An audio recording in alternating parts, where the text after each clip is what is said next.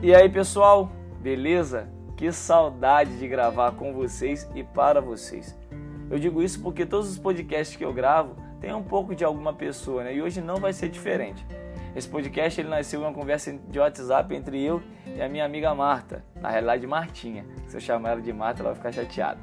Eu fiquei um pouco afastado aqui dos podcasts e peço perdão a vocês, mas eu estava num processo seletivo. Isso me tomou muito tempo e eu não tinha me programado para deixar alguns podcasts gravados. Mas a partir de agora, sábado, terça e quinta-feira, às 10 horas da noite, um podcast novo para você apreciar. Beleza? Essa pergunta, que é o tema do nosso podcast de hoje, me foi feita há três anos atrás por dois pastores da minha igreja, o pastor Marcelo e o pastor Cristiano. Eles olharam para mim e perguntaram: Aí, Júnior, você está pronto para perder? E nessa semana a Marta me fez esse mesmo questionamento. E rapaz, se você parar para refletir sobre isso, vai entender que ninguém está pronto para perder nunca, seja em qualquer área. E eu posso falar disso de uma forma atual, porque ontem eu tive uma triste notícia do falecimento de um primo meu. E por mais que fosse difícil ele sobreviver, porque ele estava numa, numa situação muito complicada, o que me restava era a esperança. Mas a gente realmente nunca está pronto para perder e nunca está preparado para isso. A gente não suporta perder um jogo. Imagina uma vida. Quando eu estava escrevendo esse episódio, eu lembrei muito de uma franquia, a Velozes e Furiosos.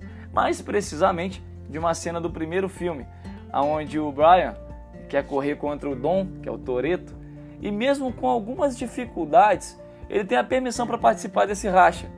Ele corre e está é, correndo ali contra um dos melhores do ambiente, né? E ele chega em segundo, ele fica a centímetros de vencer o Toreto. O Toreto que era o cara mais respeitado daquele ambiente, né? E aí o Brian, ao estacionar o carro, ele desce e satisfeito com a segunda posição, ele olha para o Dom e fala assim: Ei, quase te venci. O Dom, muito experiente, sorri e devolve a frase da seguinte forma: Não importa se por um quilômetro ou um centímetro, vencer é vencer. O Toreto ele não estava pronto para perder e eu imagino que você também não.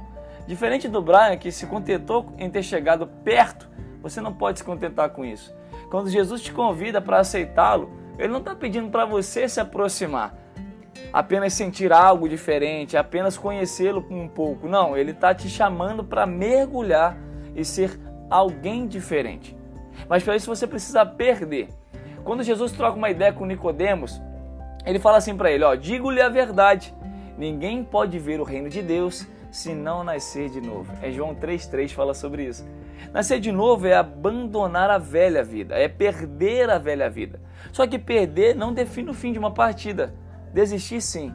Você pode até perder um combate, mas não pode desistir, senão você perdeu a luta inteira. Que você entenda hoje que Deus tem tirado algumas coisas de você para você ficar mais leve, para poder se dedicar ao que realmente vale a pena.